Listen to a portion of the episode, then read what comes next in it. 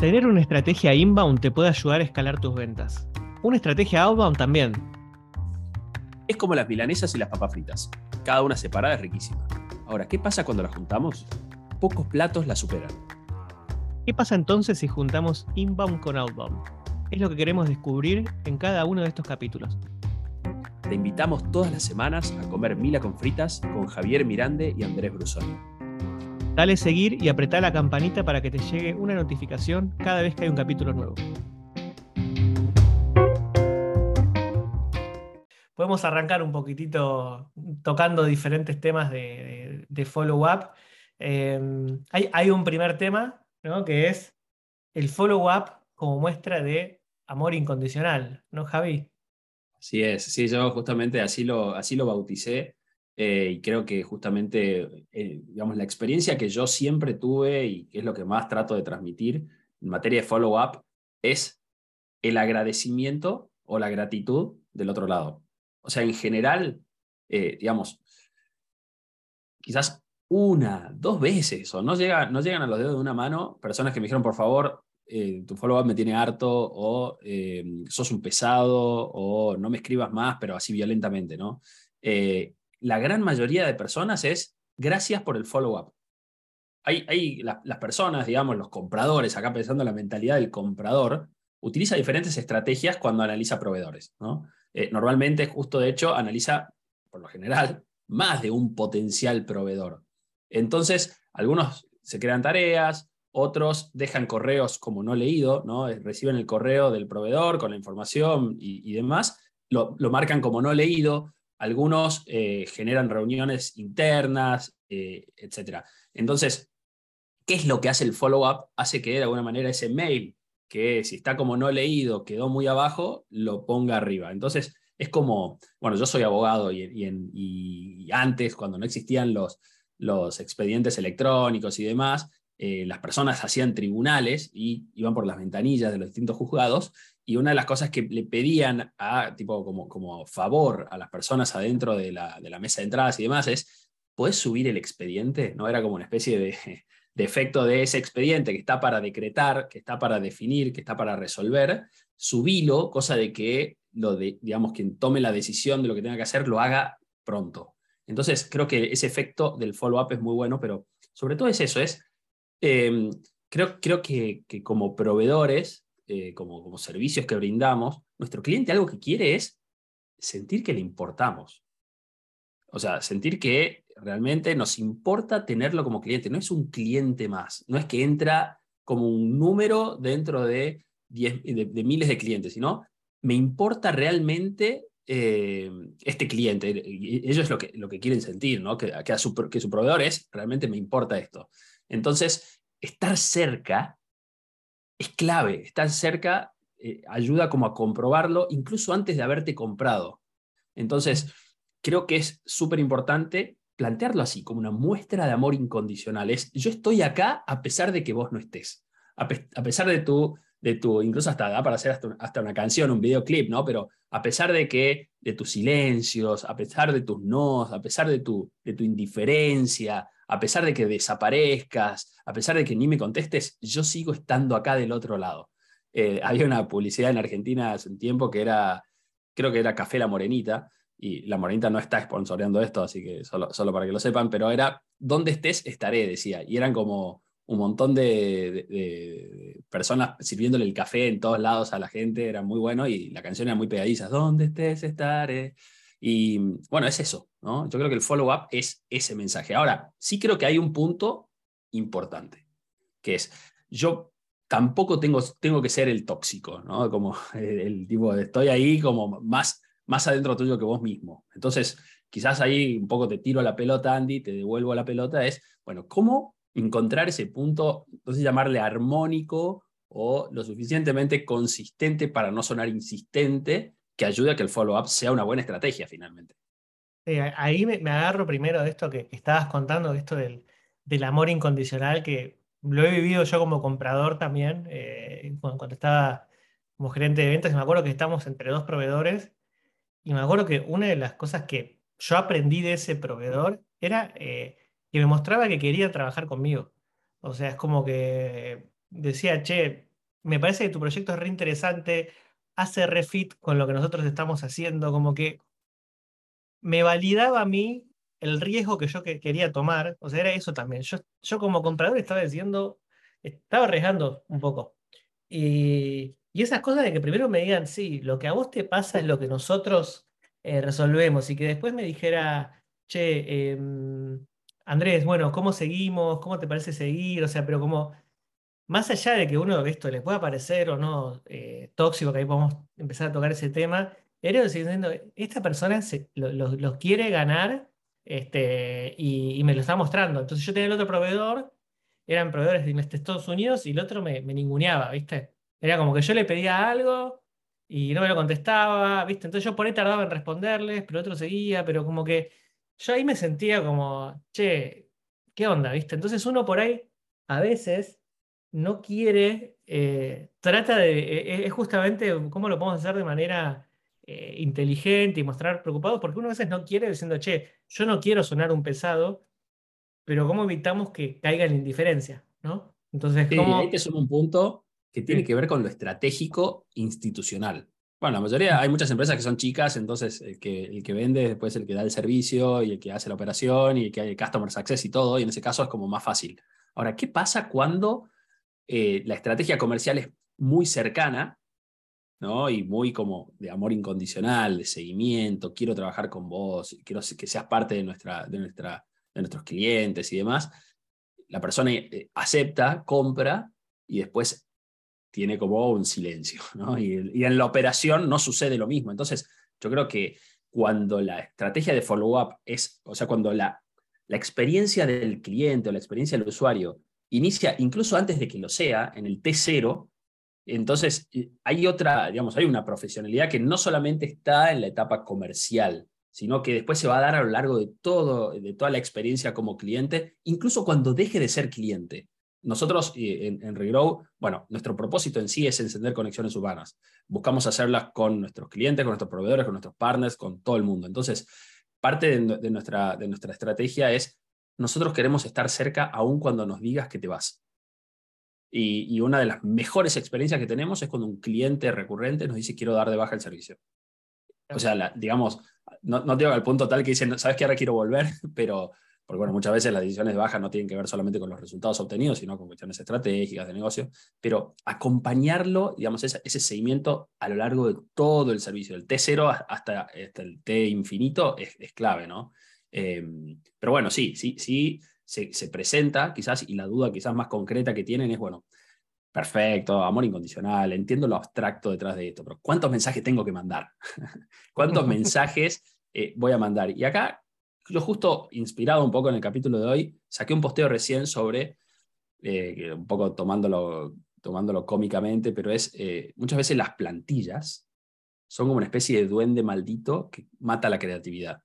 Entonces, claro, es como mucho, muy, es muy fácil tener una plantilla, ¿no? como un script ya prediseñado, donde eh, lo uso para follow-up. Entonces, es como que pareciera como que en realidad, más que conversando con alguien, lo estoy metiendo en una campaña de email marketing o de message marketing, pero donde yo la ejecuto. Entonces, creo que es... ¿Viste?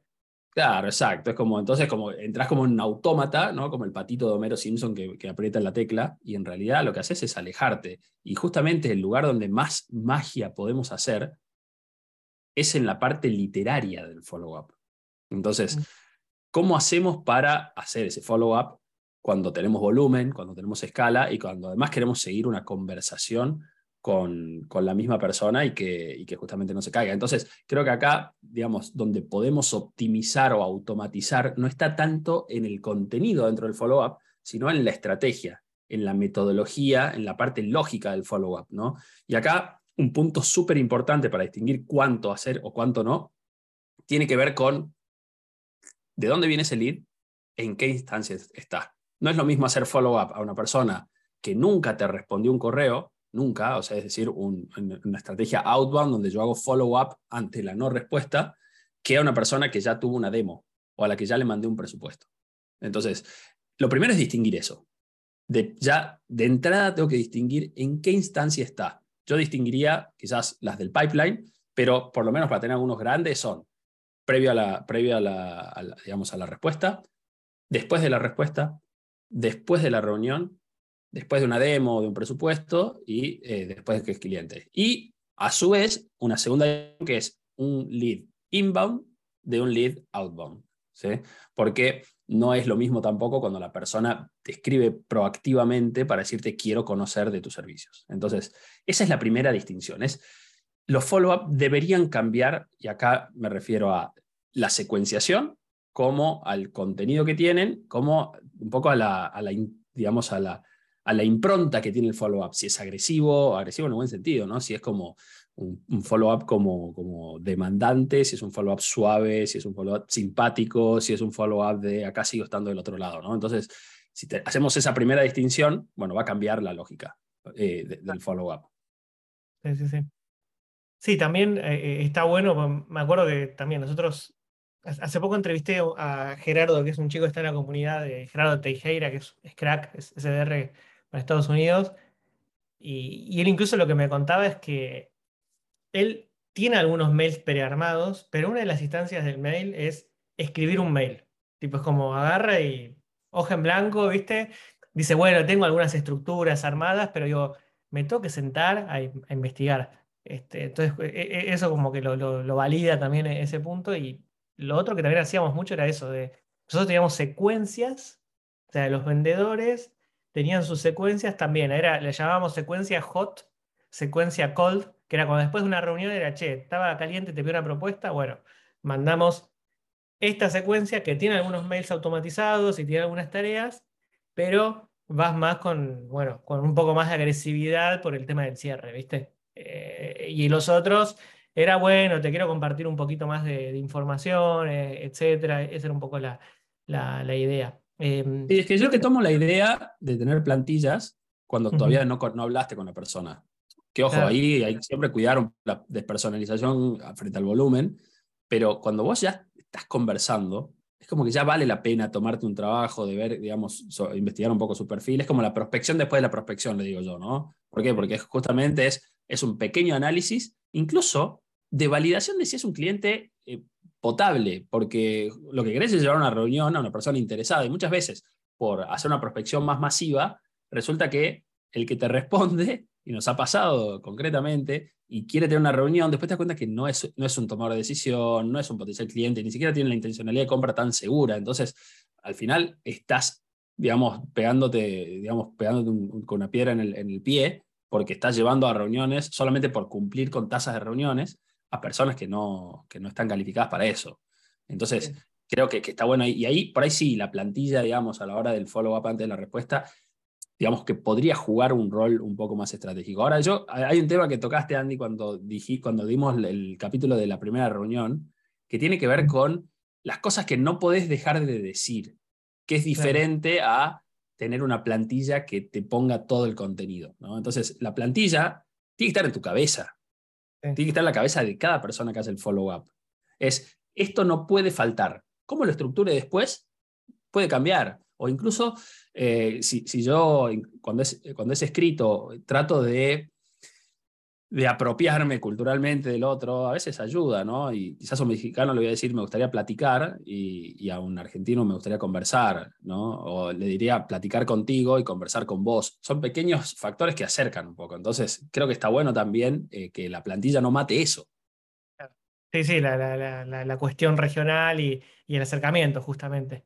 Este, y, hay otra cosa que también está bueno que es eh, darle, cuando tenés, o sea, bueno, cuando estás haciendo, intentando generar una reunión, bueno, ahí no, no se puede dar, pero cuando tuviste la reunión y vas a hacer follow-up, como justamente hablar del follow-up, eh, o sea, como, che, ¿te parece, te voy a contactar en tanto tiempo? O si ven que están más reticentes, bueno, pero te quiero compartir, eh, no sé, información, te puedo compartir información sobre eh, no sé, eso vos, ¿cómo, cómo, lo encaran ahí también ese tipo de cosas? Yo, siempre le digo, a ver, hay, una, hay una particularidad en mi caso y es que yo, una de las cosas que enseñamos en Regrow es hacer follow-up. Con lo cual mm. yo en la reunión le digo, bueno, probablemente te haga follow-up porque justamente es lo que hacemos y si no lo hiciera estaría dando un mal ejemplo del servicio que damos. Entonces eso me ayuda un poco a mí, ¿no? Y de hecho me ha pasado de personas que voluntariamente no me responden y después de cuatro o cinco mensajes me dicen, estaba poniéndote a prueba, quería ver cómo era tu follow-up. Buenísimo. Porque digo, yo vendo follow-up y ellos quieren ver cómo es mi follow-up, está excelente. Con lo cual, todos los que vendan cuestiones comerciales, los que vendan un CRM, los que vendan herramientas de gestión, etcétera, y, digamos, mostrar la herramienta en clave. Porque justamente es, mira, voy a hacerte follow-up y me voy a agendarlo en el CRM que te estoy vendiendo porque lo usamos internamente, entonces te voy a mostrar cómo funciona. Creo que, que eso, que eso está bueno y sí, y sí anticiparlo. Incluso hasta, ¿te parece que te mande un mensaje la semana que viene eh, de seguimiento? Y en general las personas te dicen que sí. Y después hay otro punto que es súper, súper, súper importante. Y acá nos vamos un poco, no tanto al cada cuánto, sino al cómo lo organizamos. Y es la parte más difícil. Muchas personas, su forma de hacer follow-up es dejar mensajes sin leer en LinkedIn, es dejar correos sin leer o es asignarse tareas en el calendar. Entonces, acá, digamos, tenemos que ser aliados de la tecnología, tener un CRM y ser, digamos, muy aplicados en el uso de la herramienta. Entonces, cuando la persona te dice, y acá dos, dos puntos, uno es cómo agendamos el follow-up, cómo lo medimos y al mismo tiempo cómo calificamos al lead en función del follow-up. Porque además eso nos va a estructurar cómo, cómo lo ordenamos. En nuestro caso, por ejemplo, usamos HubSpot y lo que hacemos es, em, hacemos seguimiento por tareas. Las tareas las asignamos, por supuesto, a cada persona. Definimos el canal en la tarea. Entonces, por ejemplo, eh, codificamos, es FU, LKD eh, o FUWA y los cuatro últimos números del WhatsApp, si es que no lo, no lo tenemos guardado. Entonces eso te ordena un montón el follow-up. Por supuesto, dejamos notas también en la tarea para saber qué tema tenemos que traer de la conversación. Y ahí lo que hacemos entonces es agendar tareas periódicas, normalmente semanales, y al confirmar la tarea tenemos una automatización para que se cree una nueva tarea. Entonces ahí ya tenemos el reporte. Nosotros tenemos un KPI que es 30 follow-ups por semana. Entonces, eh, la, herramienta misma te va dando el follow-up. Pero lo que quería decir también es cuando la persona te dice, ¿te parece? Eh, mira, este año no va a ser una buena oportunidad, por favor escribime en febrero. Es muy importante agendar ese follow-up y hacerlo. Y no olvidar, cuando le escribís en febrero diciendo, hola Andrés, ¿te acordás que me dijiste que te escribo en febrero, que este año ibas a estar más tranquilo? Bueno, acá estoy haciéndote el follow-up. Y la persona dice, bueno, ahí está ese amor incondicional, ¿no? Tipo, incluso aunque pasó el tiempo, te seguís acordando de mí. Che, me dejaste ahí pensando en una cosa que es, eh, viste cuando contabas esto del cliente que quería ver cómo vos hacías follow-up y que... Y eso, digo, más allá de si vos vendés este tipo de servicios, digo, como que ese también es el punto de los mensajes de follow-up cuando vos, incluso cuando estás prospectando, que tiene que ver con que vos le tenés que dar para mí en un punto una muestra gratuita de tu valor como, entonces, como que yo ya te estoy compartiendo mi servicio, entonces e, ese es un ejemplo muy típico, pero también se puede aplicar si vendo, no sé, herramientas de datos, eh, ir compartiéndole datos, este, ir probando esa, esa, muestra gratuita, bueno, si es con servicios también, este, o por ejemplo, si estás dando servicios de asesoramiento en LinkedIn, el otro día también alguien posteó y yo le decía, che, ¿por qué? Mira, te recomiendo. Entonces yo ya le estaba mostrando que si me contrataba una consultoría, eh, ya ahí tenía una, un, tip que le podía dar una consultoría. Entonces, como que eso también está bueno para no hacer la tarea y para un poco decir investigar y ver eh, qué puede ir agregando valor, ¿no? De hecho, de hecho, hay una estrategia que nosotros usamos que se llama el warm-up como estrategia de follow-up. Eh, bueno, para los que no saben warm-up, pueden buscar el capítulo warm-up, si no me equivoco, es el número 4, donde trajimos de invitada a Carolina y nos contó su estrategia de warm-up. Básicamente, el warm-up es todas las interacciones que haces con los posteos que generan tus potenciales clientes de forma pública, ¿no? Comentar un posteo, dar un like, ayudar en búsquedas laborales, repostear contenido de su empresa, etc. Entonces, muchas veces una forma quizás también de demostrar eso es no hacer follow-up, sino hacer warm-up. Es decir, esta persona no te está respondiendo, no, no te está respondiendo a, tus mensajes periódicos de, como digamos, de, después de la reunión, después de la conversación, es buscas un posteo y le haces un comentario. Entonces, la persona también ahí como de manera menos invasiva, ¿no? porque justamente no es un mensaje directo, es un comentario en un posteo que además lo está ayudando en su, en su posteo y lo que sea, como darle esa información. Y después también esto de distintas tácticas de aportar valor.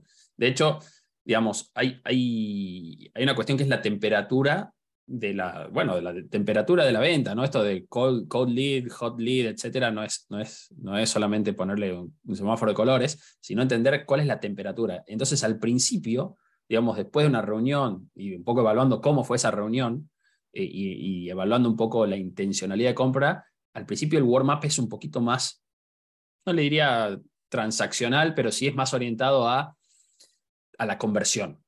Cuando te vas alejando, en realidad lo que va pasando es que se va enfriando ese lead ante la no respuesta. ¿sí? Entonces ahí eh, creo que, es bueno volver al pain.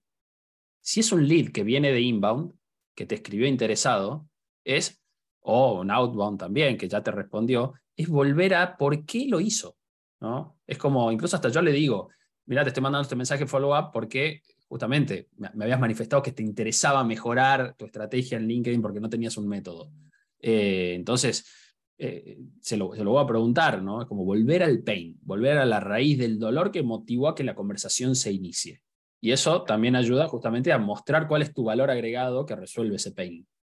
Entonces, eh, digamos, eso lo sumo como, como, como, estrategia. Y algo que quería para ir cortito tocar, y un poco me vuelvo a, los orígenes, del, digamos, del fondo del follow-up. Y es un poco, yo mucho lo, lo, experimento con mis hijos. Eh, y los chicos son expertos en el follow-up. Te hacen marca personal. Ahora con la figurita del mundial, tengo a Juan Cruz de 7, hiper fanático. Para colmo hay escasez de figuritas. Entonces, eh, yo tengo un pain. el pain más alto que tengo es conseguir figuritas del mundial el segundo del de, el resto del mundo. Pero si alguien me escribe hoy diciendo tengo figurita del mundial, es como el mejor vendedor porque entendió mi pain. Bueno, pero bueno, ¿a, qué voy con esto? Juan Cruz me quema la cabeza pidiéndome figuritas y busca estrategias, horarios, formas de hacerlo, eh, caminos alternativos. El otro día se fue a trabajar con mi cuñado y dice, papá, mira, gané plata, volvió con, no sé, dos mil pesos que le, le dio mi cuñado por trabajar en su local para comprar figuritas eh, llévame a comprarlas, ¿qué te parece si vamos en bici? Y si vamos a la mañana antes del colegio, creo que en tal colegio me enteré que el vendedor que eh, vende a la salida de ese colegio tiene figuritas. Digo, esto es magia pura. O sea, ¿cómo hacemos? Bueno, yo obviamente hay una parte del amor incondicional de, de, vuelta que yo tengo con mi hijo, que quizás nuestro potencial cliente no lo tiene con nosotros, pero la marca personal y cercana y la creatividad en la búsqueda es muy buena como estrategia de follow-up, ¿no? Sí, sí, sí. Me gusta eso. ¿Cómo, cómo, eso se podría aplicar eh, a un, a un follow-up? Esto de lo que hace Juan Cruz, ¿no? Esto de, che, ¿cómo, cómo, le digo? Pero, pero es justamente eso, che, te quiero ayudar y te estoy dando algunos caminos que, bueno, que, por ahí no puedes decidir y, bueno, estos, estas son algunas alternativas, algunas rutas por donde, donde podés ir también para, eh, para, llegar a tu, para resolver tu dolor, digamos, ¿no? Y, y el otro muchas veces lo digo expresamente. Lo digo expresamente, o sea, después, si fue después de una reunión, una conversación de una persona muy interesada, eh, le digo, te estoy haciendo marca personal, o bueno, utilizo los, funny follow-ups, ¿no? Como un, un, meme, algún GIF, algún mensaje sin miedo al no, eh, o te voy a volver loco con el follow-up y una carita así como algún emoji, o sea, eh, pero cuando, la, cuando la, digamos, la situación lo, lo amerita, Ah, para mí lo extraño y un poco volviendo al, debate que se armó en primera reunión, en el Slack de primera reunión, sobre una estrategia de, follow-up pública eh, de, una persona, es, es como difícil eh, hacerlo cuando no lo conoces, ¿no? Es como, yo lo pienso eh, como esa relación del yerno con el suegro. ¿no? Y, el yerno, ¿no? El, novio de la hija, no, llega al primer asado familiar donde le invitan y tutea a su suegro y le hace un chiste y le toca la cabeza y le, y, le dice, no, pará, está muy, está muy fuerte ese fuego, baja la parrilla. No lo hace así. Es como que cuida un poco las formas. Bueno, creo que en el follow-up pasa lo mismo. Y, justamente el problema que tenemos es la escala, el volumen, eh, como la cantidad que nos hace olvidarnos de la parte en que analizamos cada relación y somos diferentes en cada relación y eso es lo que determina nuestro follow-up. No simplemente tener como una especie de, plantilla que la aplicamos para todo como si con todo funcionara igual. Sí, sí, sí. Che, y, en cuanto al contenido, porque eso, eso por ahí está bueno y charlar así de qué, se puede poner. Eh, por ejemplo, algo que, que, está bueno es si hay casos parecidos, compartirlos. O sea, te quiero contar, y, pero evitar esto de que la persona, si lo vas a mandar por mail, eh, no decirle, che, te comparto un caso de tal y te mando un link. O sea, escribirle un poco en qué se parecen al cliente y, contarle eso, pero tratar de evitar que, que, no, que siga siguiendo en el medio donde el cliente estuvo y que si quiere, si está muy caliente, que pueda salir e ir a buscar otro lado. Pero eso, eso puede ser algo como este, interesante. Después, eh, ahí Iván pregunta bueno, sí, lo iba a relacionar con la pregunta de Iván, justamente. Dice cómo hacer un follow-up más educativo y menos comercial. Y creo que ahí va, por eso. Y si, si, estamos hablando de un follow-up post-conversación, donde yo tenga algún dato que puedes traer, o post-reunión, donde hice buenas preguntas y conocí un poco los desafíos que tiene, incluso hasta yo a veces hago eso. Es saco un posteo en LinkedIn eh, que hable sobre esa conversación que tuve. Entonces después le mando, che, mira, hice este, hice este posteo, me inspiré en nuestra conversación, ¿qué te parece? Y le mandas eso. A mí quizás lo que me gusta, sobre todo cuando es por mail, es eh, como que el cuerpo del, post, digamos, del follow-up no sea la parte educativa, sino que sea como más, más bien un postdata. ¿Por qué? Como más, más tipo nutrición, porque si no es como que le estás sacando la parte vendedora, digamos, entonces nosotros necesitamos vender, ¿no? digamos, está bueno como que la persona esté más convencida o, al darle herramientas, pero yo acá estoy haciendo follow-up a la propuesta que te mandé o a la reunión que quiero tener. Pero como para reforzar mi idea, acá te dejo este artículo, te dejo este blog, te dejo esta estadística, te dejo este caso de éxito de otro cliente, más bien como un postdata eh, que no se forme, no se transforme en el cuerpo de la historia. Claro, ahí también, por eso hay una parte, por eso cuando vos tenés a alguien con una propuesta re avanzada, que tipo, vamos más al hueso de, eh, sigamos y vamos a, vamos, voy a ser creativo en cómo te doy eh, ese follow-up. Quizás hay casos esto, ¿no? Que el cliente está un poquito más frío, como que, viste, estaba más, bueno, estoy explorando, no sé qué, y que eh, hay, hay, también incluso, está bueno para mí compartir cosas como que te eduquen en el proceso, ¿entendés? Como, che, quiero una herramienta para hacer coaching de ventas. Bueno, mirá, te paso esto que está buenísimo porque te explica si lo estás haciendo hoy por tu cuenta con un Excel y no con una herramienta, tenés estos tres este, cosas y creo que te puede... Entonces me posiciono, tiene también que ver con esto de ir posicionándose como experto, eh, avanzando en la decisión. Quizás estoy más del lado light, quizás no estoy más del lado, pero ahí sí. No, pero está bueno. Y de hecho, eh, cuando fue a eh, una de las cosas que hizo el gobierno de la ciudad de Buenos Aires fue contratar un, o sea, incorporar un chatbot, ¿no? En su estrategia de sacar turnos y demás. Y muchas personas subían eh, tweets con print de pantalla de las conversaciones que tenían con el chatbot. Eh, como diciendo, miren qué bueno esto, ¿no? Como algo bueno. Entonces, de pronto, no digo que, que, sea el caso, pero cuando uno puede como extraer una, especie de calificación, de feedback o lo que sea, suponiendo por ejemplo que vende un chatbot, ¿no? Es, che, mira esta, mira esta conversación que surgió, que tranquilamente puede ser uno de, de tus, de, los clientes que van a usar tu chatbot, ¿cómo lo ves? O qué feedback me darías también, ¿no? Es como pedirle feedback, ¿qué opinas de esto? ¿Te gustó o no te gustó? Etcétera. Entonces, sí, sí me parece bueno y sobre todo como, como ir variando. Y, y en cuanto a variar, no solamente está variar en qué escribimos, sino también hay un variar en el momento del follow-up. Porque justamente cuando usamos herramientas eh, para gestionar el follow-up, no solo decimos recordámelo en, una semana. Entonces resulta que puede que le esté escribiendo siempre los jueves a la tarde, que es cuando la persona a la que le estoy escribiendo hace taekwondo, lleva a los hijos al colegio, está en el psicólogo. Entonces nunca va a caer en un buen momento mi mensaje. Entonces está bueno ahí como también generar esas, esas variantes. De golpe pasar de escribirle a la tarde, escribirle a la mañana, en vez de escribir al principio de la semana, escribirle al fin de la semana como son pequeños juegos, digamos, que ayudan a ver si eso como, como acerca, la, acerca la conversación. Pero después también hay un punto que es eh, la pérdida del tiempo, que tiene que ver con cuánto yo voy a invertir en un potencial cliente en función de cómo lo veo como cliente. Porque hay algunos que, que se justifica la inversión y otros que no. Yo justo hace poco saqué un posteo de Carmen, que es una persona que le hicimos follow-up durante un año, más de un año, y finalmente convirtió y era un cliente que nos interesaba que convierta. Entonces, es mucho tiempo, ¿no? Y un poco siempre respetando sus... Pero, pero del otro lado yo veía como una intencionalidad, ¿no? En el caso que, que Miguel comparte acá de una persona que le dice, sigo buscando presupuestos, a mí un poco la sensación, Miguel, de lo que te dice es, tu estrategia no me convenció. O sea, tu propuesta es como, yo voy a lo transaccional, estoy buscando a alguien que me, que me dé algo más barato. Entonces, lo único que le sirvió a tu presupuesto es para hacer un benchmark, para evaluar opciones y decir, a ver cuál, cuál es la que me termina de convencer. Entonces, ahí yo creo que hasta no vale la pena ni perder el tiempo.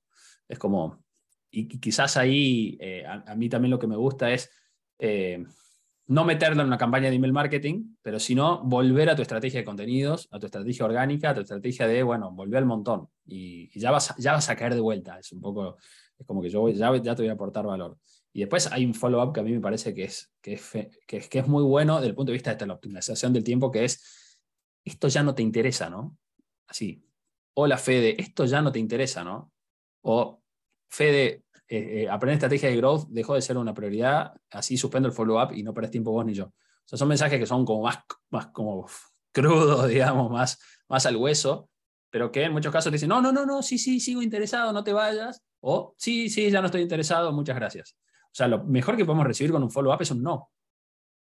y lo peor que podemos recibir es la indiferencia. La indiferencia es lo que nos mata porque, porque, nos, porque no sabemos si estamos invirtiendo bien el tiempo. En cambio, el no es buenísimo. Listo, te saqué del follow-up. Y ya voy con el siguiente. Obviamente hay una parte donde los primeros cinco minutos después del no y son, son los momentos duros, eh, así como desde el punto de vista de la moral. Después hay que seguir, dar vuelta a la página y seguir con el, con, el próximo follow-up. Eh, si, quieren hacer las preguntas también o quieren compartir un contrapunto, eh, obviamente está micrófono abierto. Sí, o contar una experiencia de follow-up que les haya, les haya resultado también.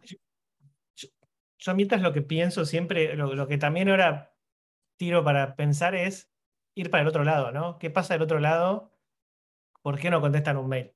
¿No? Este, entonces, quizás es esto, quizás estoy haciendo preguntas demasiado complejas o demasiado, sí, complejas o,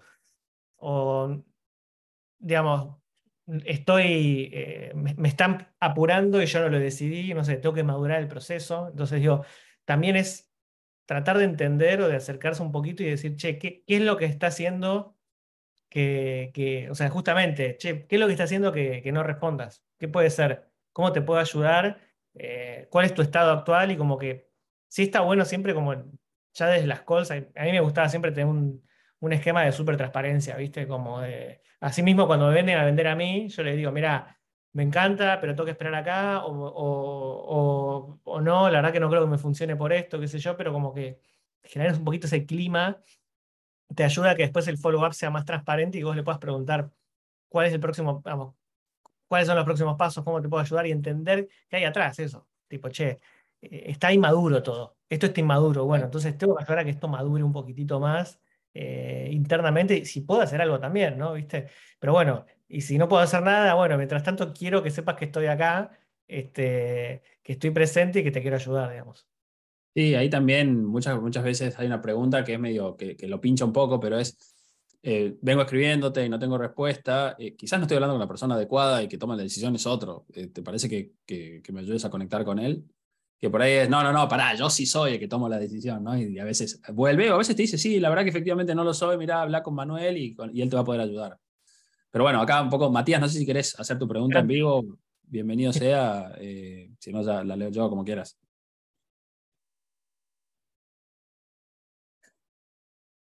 Bueno, la leo. Eh, acá Matías lo que dice es, bueno, hola, interesante charla, aprovechando que Javier habla del uso del tiempo y complementando la consulta de Miguel, eh, ¿cómo ven que luego de determinada cantidad de follow-ups sin respuesta, uno pide una respuesta negativa como forma de focalizar mejor nuestro esfuerzo? ¿Les parece que el potencial cliente puede tomar a mal el exigirle un pedido de respuesta, exigirle al cliente que diga que no? El tema es si es una exigencia. O sea, e-, ese es el punto para mí es como diciendo, che, me pasa esto, como diciendo, no lo voy, lo voy a dejar de hacer este, porque no te quiero molestar, pero es como que no es tampoco, va, por ahí fue como la palabra, viste, que a veces pero como me resonó la palabra exigencia. O sea, nadie está, si uno lo toma como que, por eso esos mails que siempre hablamos de follow-up de, viste mi correo anterior, esta semana me llegó cinco follow-ups en tres días que a, Javi le llegó la misma secuencia, no sé cuánto le habrá llegado, todo en mayúsculas, y tipo, ¿qué pasa? Que te mandé el mail, ¿lo recibiste? Lo, tipo, y como que, o como que me, sentía presionado de responderle, Y de hecho le respondí una vez, le dije, mira, te recomiendo primera reunión. Y me dijo, y, no me contó, y aparte de eso, peor. O sea, me respondió con todo su copy-paste de nuevo, ¿viste? Con, yo, bueno, está bien, tipo, pum, spam, ¿viste? Ahí, sí, ahí me, me hinché Este, pero bueno. Eh, comparto ahí lo que decís, Andy, y aprovecho para responder a Matías. O sea, está bueno buscar una respuesta negativa, no exigir, o sea, no podemos exigirle nada, porque al, momento que exigís, el otro ya ahí desaparece o se siente hostigado. Eh, pero quizás la forma, un poco lo que mencionaba recién, la forma de, de, mostrar, buscar esta respuesta es esto, este, che, esto ya no te interesa, dejó de ser una prioridad para vos, eh, te parece que lo vea con otro, o incluso el follow-up de despedida. Eh, no sé, hola Matías, ya hace, hace ocho semanas que vengo escribiéndote en distintas oportunidades, en distintos momentos del día, y no, no tengo respuesta. Eh, imagino que esto dejó de ser una prioridad. Eh, te confieso que te seguía escribiendo, justamente vos manifestaste inicialmente que te interesaba esto, pero bueno, si dejó de ser una prioridad no hay ningún problema. si querés que te escriba en dos meses, avísame, si no, acá suspendo el seguimiento. Saludos, Javier. Yo lo uso mucho y, y en algunos casos reflota, en algunos casos viene la negativa y en otros casos simplemente no tengo ninguna respuesta, pero por lo menos yo ya llegué hasta ese punto donde, donde no sigo más. Y sí, tomando un poco el, el follow-up del follow-up, eso es, eh, es veneno. O sea, ¿viste mi mail anterior? Eh, ¿Recibiste mi correo? Eh, que, que, además es tipo, si no lo recibí, ¿qué te hace pensar que voy a recibir este que me estás mandando? que probablemente tampoco lo reciba, ¿no? Entonces, no tiene sentido lógico la pregunta, pero al mismo tiempo, esa es exigencia. Y no queremos que la persona se sienta exigida a respondernos. Lo que queremos es que se sienta copada de contratar nuestro producto, nuestro servicio.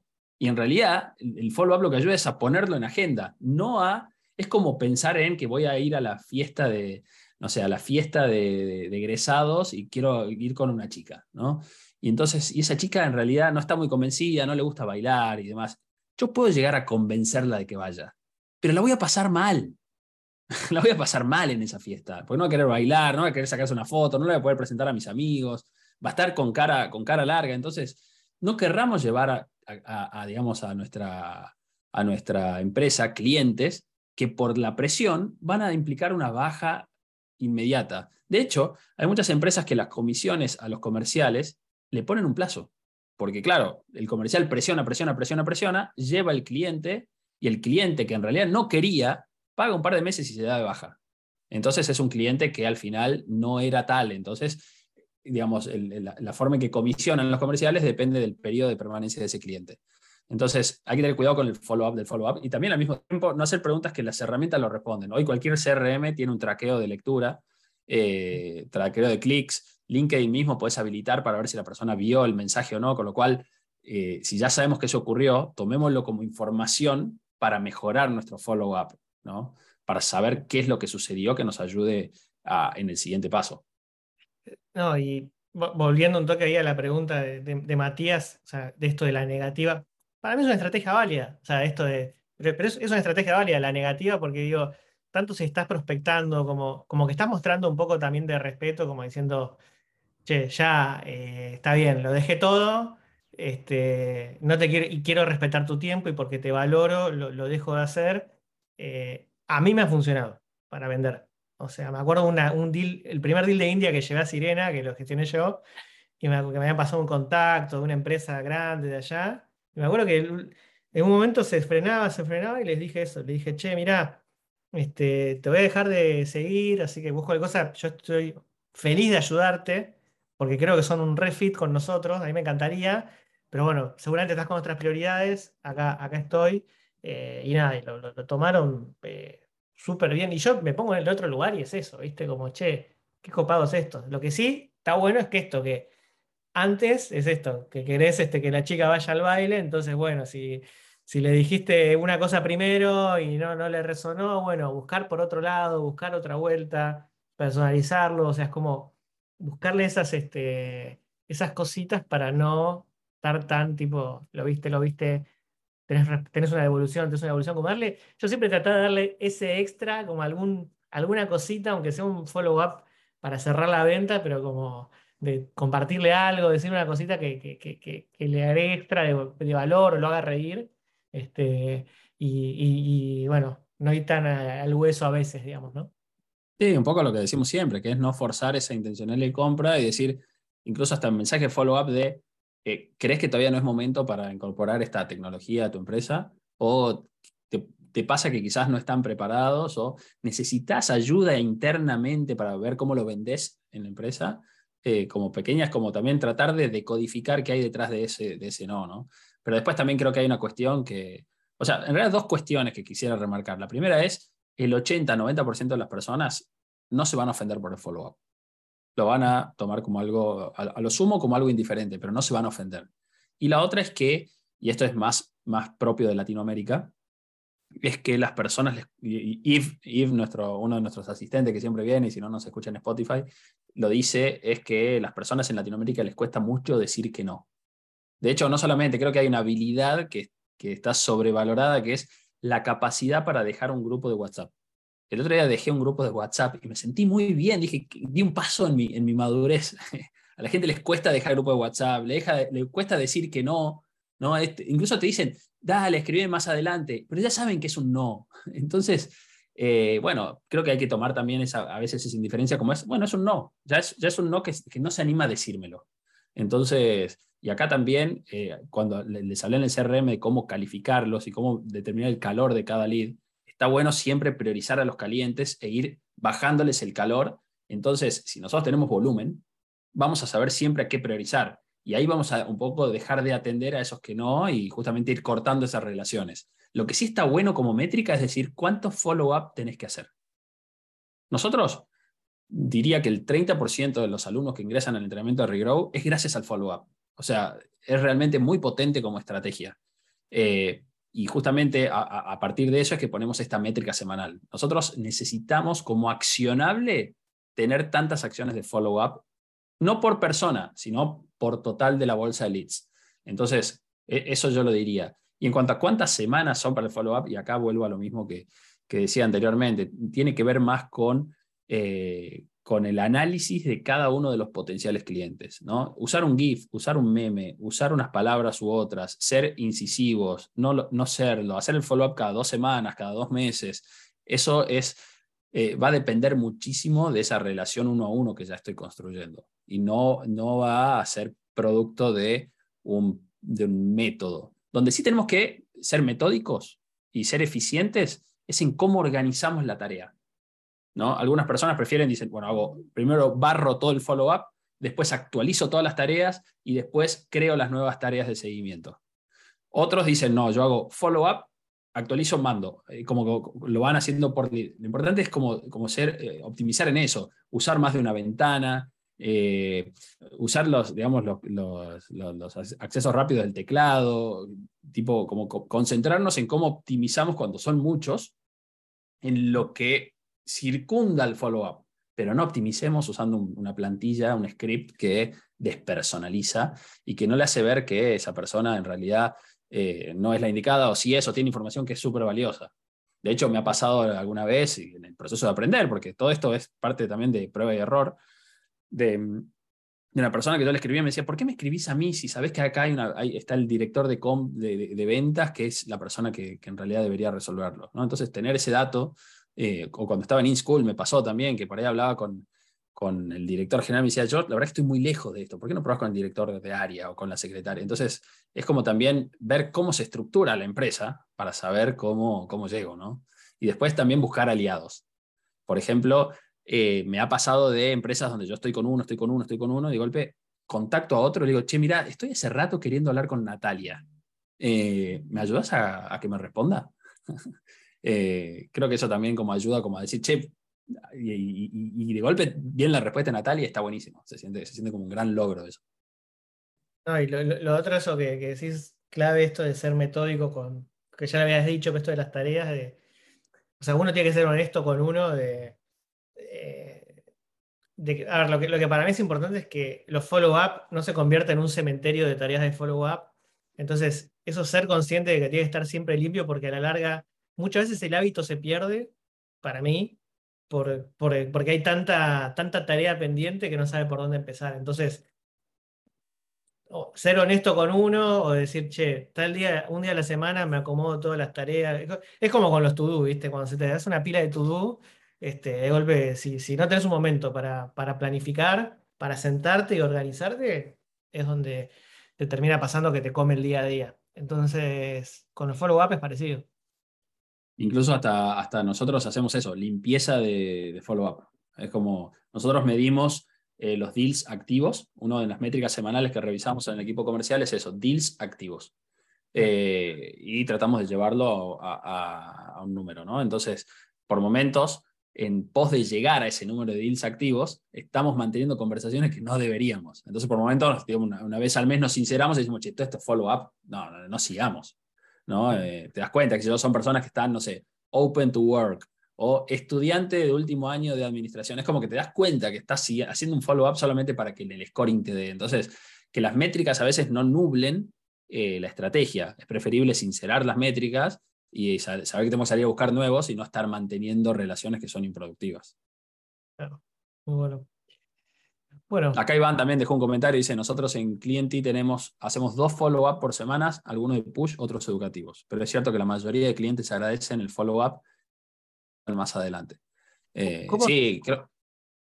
No sé, Iván, ahí si, si por ahí quiere compartir cómo, son esos, eh, sobre todo esos push eh, educativos, si, si tiene ejemplos, por ahí puede estar bueno charlar eso. Sí, buenísimo. Si, si, tenés y querés compartirlos ahí, habilitar el micrófono, Iván, ningún problema.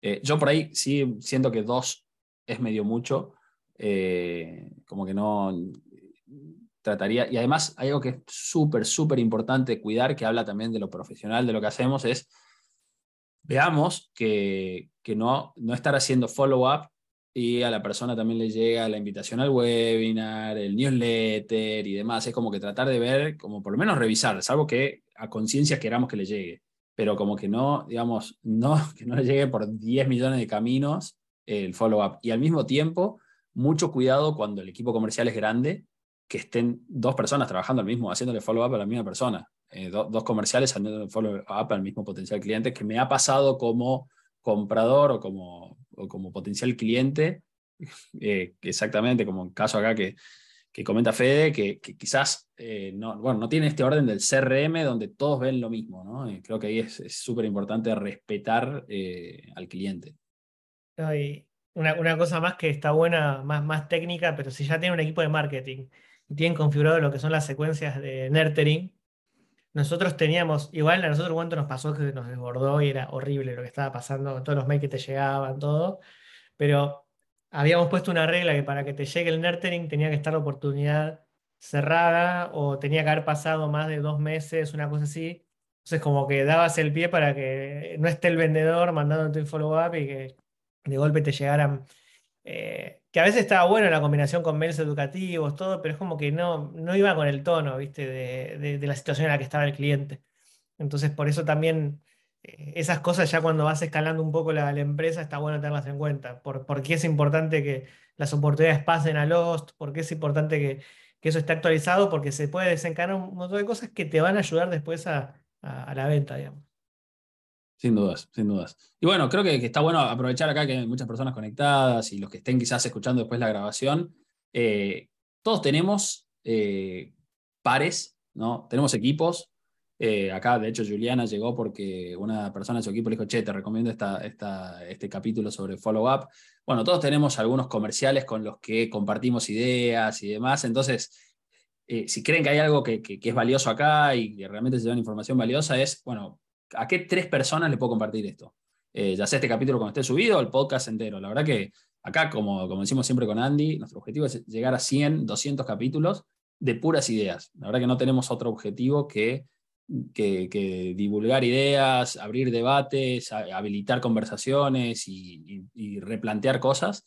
Y esa es la principal intención, con lo cual, eh, si ustedes creen que esto es de valor y, por ahí el pago, por así decirlo, además del pago del tiempo que nos dedican, ¿no? el pay attention eh, literal que nos dedican acá, también poder justamente decir, bueno, ¿cómo hago llegar esto más lejos? ¿Cómo ayudo a otros comerciales? ¿Cómo ayudo a mis pares, a mis equipos a que, a que también puedan aprovechar de esto?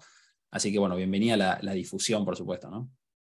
Y, también si tienen temas que, tipo, que les van pasando, lo que está bueno para mí es esto de, che, en la semana va pasando esto y por ahí lo quiero traer a, a Mila con fritas. Estamos todos en el almuerzo, así que eh, podemos siempre traer algún tema y, charlarlo juntos, que, es un poco lo que queremos, ¿no? Como trabajar estos temas en base a, los, a lo que vemos que más va apareciendo o que nos va pasando en la semana, ¿viste? Como que eso es un poco la, idea también de cuando haces contenido, de decir, che, ¿qué es lo que la gente más le preocupa ahora?